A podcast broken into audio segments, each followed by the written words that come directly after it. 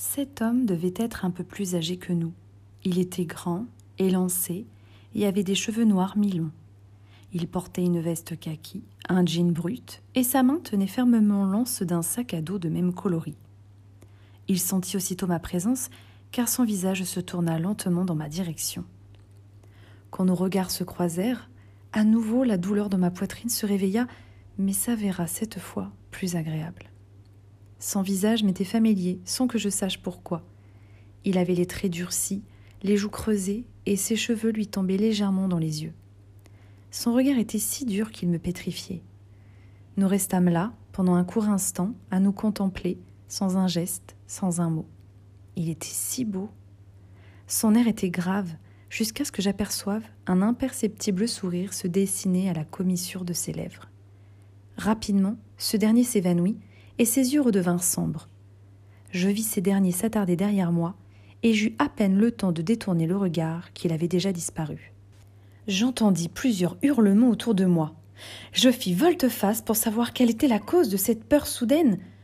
Un homme armé hurlait aux clients de se coucher à terre et à une vendeuse de vider la caisse.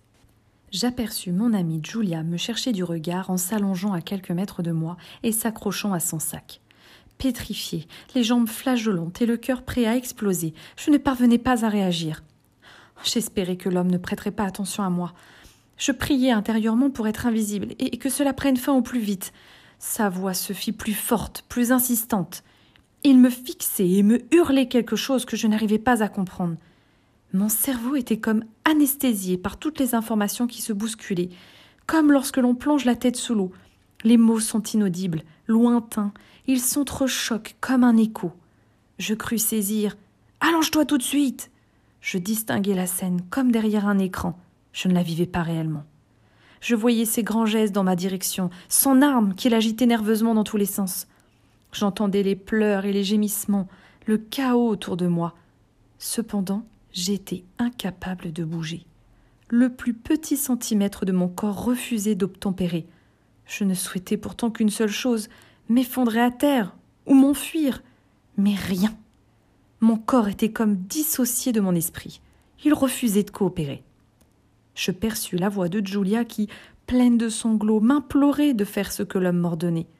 J'aurais aimé lui dire que je ne pouvais pas, mais je restais pétrifiée telle une statue.